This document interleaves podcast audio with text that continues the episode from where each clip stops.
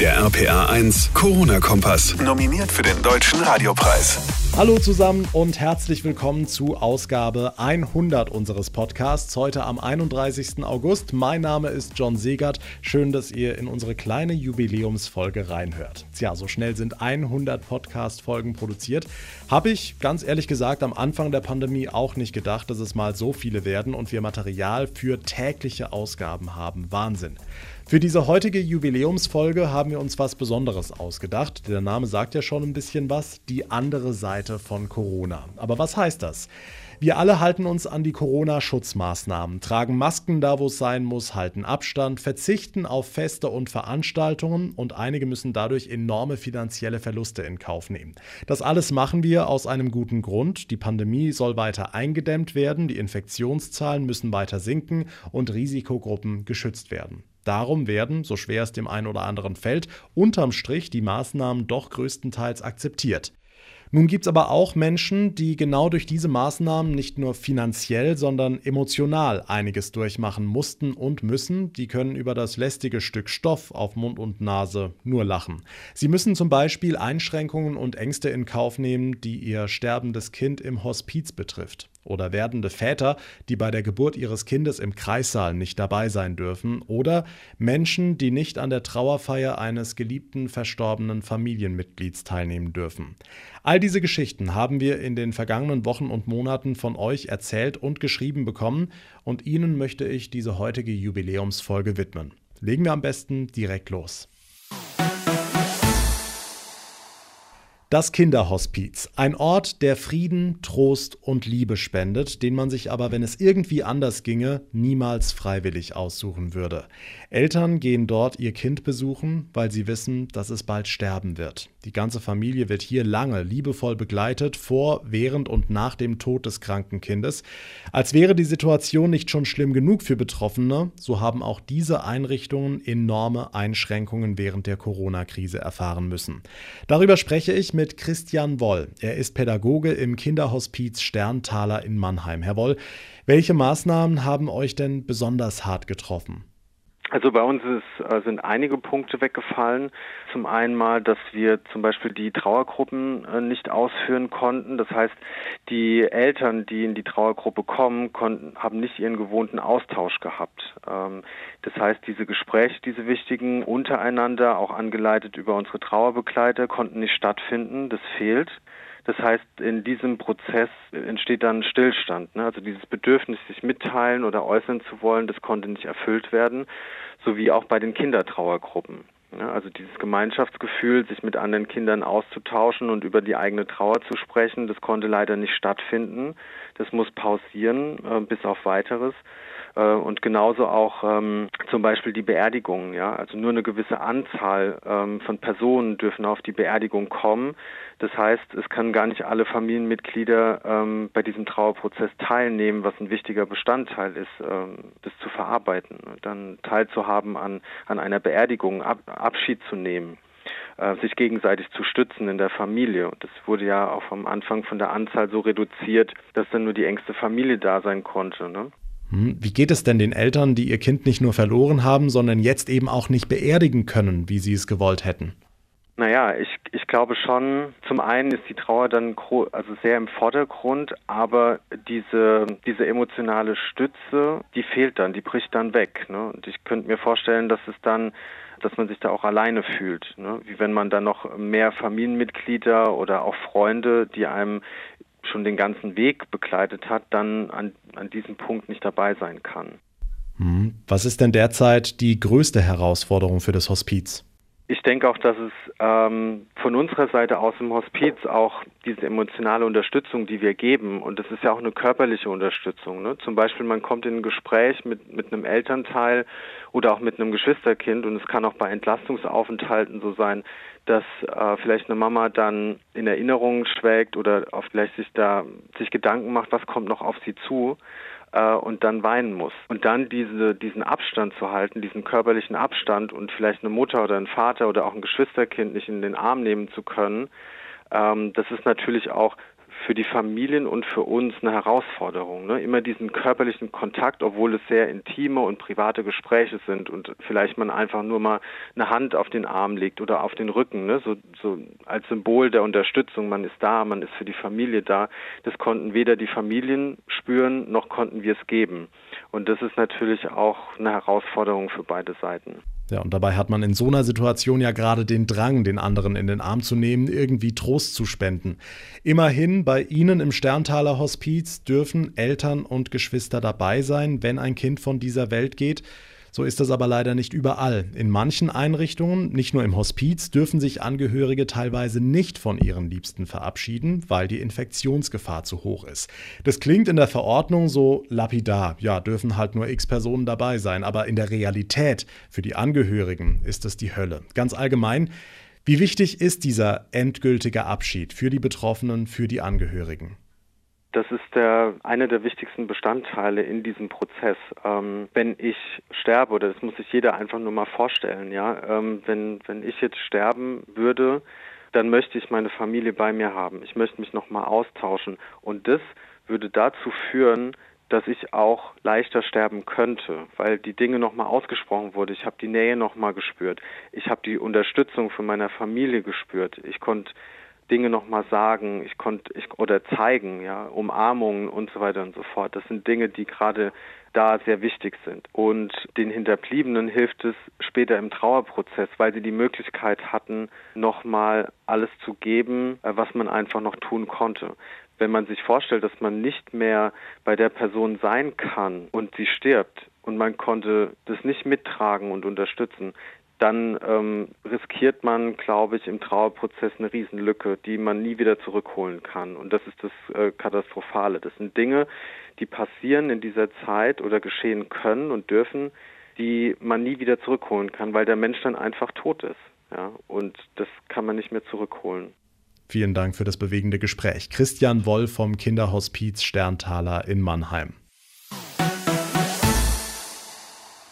Nicht nur das Hospiz ist eine Einrichtung, in der Familien um ihre Liebsten bangen und auch Abschied von ihnen nehmen müssen. Auch im Krankenhaus gehört das Sterben leider häufig zum Alltag. Und auch dort ist die Sache mit dem Abschiednehmen im Corona-Jahr 2020 ein besonders emotionales Thema. Das erfährt auch Tina aus Allzeit tagtäglich am eigenen Leib. Sie ist Krankenschwester auf der Intensivstation. Tina, was war in den vergangenen Wochen das Schlimmste für dich? Das Schlimmste, was ich momentan finde, ist, dass wenn bei uns ein Corona-Verdachtsfall reinkommt oder auch bestätigte Fälle, die Angehörigen keine Chance mehr haben, an das Patientenbett zu gehen, die Hand zu halten und sich zu verabschieden, ähm, weil wir halt von oben die Anweisung haben, dass da keiner rein darf, um halt die Infektionsketten zu unterbrechen. Und ich finde das mittlerweile wirklich ganz schlimm, auch das zu ertragen, dass da keiner zudehnen kann. Die meisten fangen natürlich erstmal an, ziemlich zu weinen. Dann setzt du die auf den Stuhl. Und äh, das ist auch das Schlimmste. Ich sag mal, wenn einer gehen muss, sterben muss, dann ist das eine Sache, die schwer ist. Aber nicht auf Wiedersehen sagen zu können, gute Reise, es ist in Ordnung, einfach mal vielleicht auch weinen am Bett, das ist das Zweite, zu wissen, auch derjenige geht jetzt alleine, weil ich glaube, das ist schon wichtig, dass jemand, wenn es jemanden gibt, dass derjenige die Chance hat, da zu sein, für den, der geht, aber auch für den anderen. Die Gewissheit, ich war dabei, ich habe ihn begleitet. Das ist ja wie mit der Geburt oder so, wo der Papa dabei ist und die Hand hält und da ist. Und wenn du die dann weinen siehst, du würdest sie am liebsten in den Arm nehmen, was ja auch nicht erlaubt ist. Sonst hast du ja auch mal die Hand auf die Schulter gelegt oder so. Ne? Hast gesagt, ich bin jetzt bei ihnen oder du bist den Weg ja mit denen zusammengegangen. Ne? Und dann weißt du, dass derjenige alleine geht. Und du weißt, da ist ein Mensch, der da weint oder mehrere Menschen, die weinen. Und ja, macht mich momentan auch unglücklich und zehrt an den Kräften zusätzlich zum Beruf. Ne? Hm, und genau darüber will ich jetzt sprechen mit Dr. Christa Roth-Sackenheim. Sie ist Vorsitzende des Berufsverbands Deutscher Psychiater. Frau Dr. Roth-Sackenheim, wir haben vorhin gehört, wie wichtig diese Sterbebegleitung für die Betroffenen ist. Aber was macht das mit mir als Angehörigen, wenn ich mich nicht von einem geliebten Menschen verabschieden kann? Da würde ich äh, ein Risiko sehen, dass äh, derjenige Hinterbliebene dann tatsächlich auch äh, posttraumatische Belastungssymptome bekommt und natürlich für den Sterbenden, sofern er sich bewusst ist, dass er im Sterbeprozess ist, äh, ist es ja auch äh, ja, eine Urangst, die sich dann bewahrheitet. Wir, wir Menschen haben immer eine Urangst, alleine sterben zu müssen oder umgekehrt eine Idealvorstellung, die wir haben, ist, wenn wir sterben müssen, dass wir im Kreise unserer Lieben gehen dürfen. Also das sind ja eigentlich so ganz intime Momente, wenn man beim Tod eines Angehörigen dabei ist, ähnlich wie wenn jemand auf die Welt kommt. Äh, äh, das sind so die, die archaischsten Momente im Leben. Und ähm, da sind wir am tiefsten berührt und da spielt die Nähe eine sehr große Rolle. Ein, ein Sterbeprozess können Sie sich nicht, das können Sie nicht verschieben, das geht nicht. Das ist äh, unabänderlich und das kann äh, gerade wenn es ganz, ganz wichtige Bezugspersonen waren, erhebliche Belastungsstörungen auslösen. Ja, jetzt haben Sie ein anderes Thema angesprochen, den Moment, wenn ein Kind das Licht der Welt erblickt. Dazu hat uns Thomas aus Euskirchen eine Mail geschrieben. Ich lese mal vor. Meine Frau hat vor drei Wochen unser erstes gemeinsames Kind geboren. Es ging alles schneller als gedacht mit den Wehen, gab auch kleinere Komplikationen, weshalb wir nicht in das Krankenhaus konnten, das wir eigentlich im Auge hatten und dank Corona saß ich am Ende allein im Flur und meine Frau allein im Kreissaal. Ich habe unsere kleine Tochter nur kurz gezeigt bekommen und meine Frau erst gut eine Stunde nach der Geburt gesehen. Ich kann euch nicht beschreiben, wie wütend und hilflos ich in diesem Moment war. Wahnsinnsgeschichte von Thomas. Frau Dr. Roth-Sackenheim, was macht das mit einem werdenden Vater, der bei der Geburt des Kindes nicht dabei sein kann? Der Moment der Geburt, der wird von den meisten Kulturen und von den meisten Menschen auch fast wie so was Heiliges erlebt. Das ist etwas, was mit einem, einem ganz besonders berührt.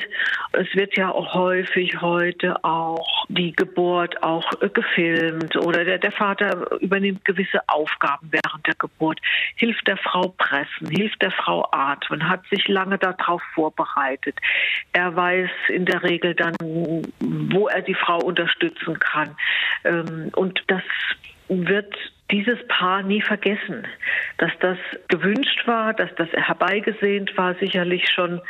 Das äh, Kind wird, entsteht ja über neun Monate und man plant die ganze Zeit.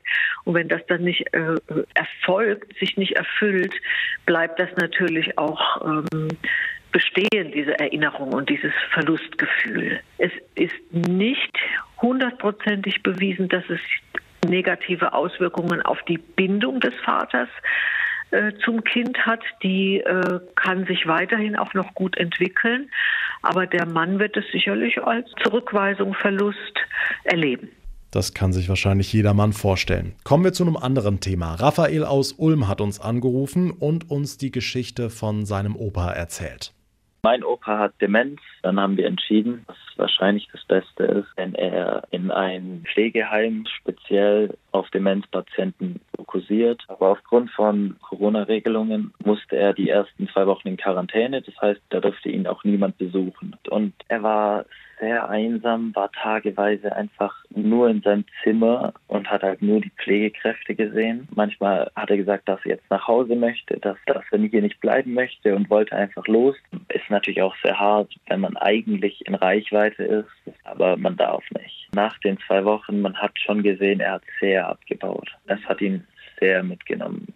Das ist ja ein großes Thema, das ich schon in Folge 17 unseres Podcasts aufgegriffen habe mit der Stiftung Patientenschutz, die Situation in den Alten- und Pflegeheimen. Frau Dr. Roth-Sackenheim, was machen all diese Maßnahmen mit den Menschen in diesen Einrichtungen und mit uns als Angehörigen? Für die Menschen, die in der Einrichtung leben, ist das eine doppelte Belastung. Sie sehen ihre Lieben nicht. Sie müssen mit der Angst leben, dass das Virus ins Altenheim kommt, dass sie sich infizieren und der Kontakt mit unseren Lieben, mit unserer Familie, mit unseren Vertrauten. Man weiß genau, dass diese Kontakte, diese guten Kontakte, dass es entscheidend auch unser Immunsystem stärkt, dass es unser Stressempfinden abbaut. Und wenn Sie diese ganzen Faktoren jetzt nicht mehr haben durch die Pandemie, fällt dieser ganze Schutzmechanismus weg. Und Sie sind sicherlich darüber informiert, dass Isolation auch ähm, als Foltermethode genutzt worden ist und äh, auch hier in Deutschland zum Beispiel die Isolationshaft äh, verboten ist. Also es ist etwas, was äh, extrem stresst und äh, die Menschen sehr, sehr, sehr hilflos macht. Hm, jetzt haben wir gerade am Wochenende wieder in Berlin Zehntausende Menschen auf den Straßen gesehen, die ihrem Frust, ihrem Ärger über dieses Corona-Jahr 2020 Luft gemacht haben. Die Pandemie trifft nicht zuletzt wegen den ganzen Maßnahmen jeden in irgendeiner Form. Die einen mehr, die anderen weniger, ne?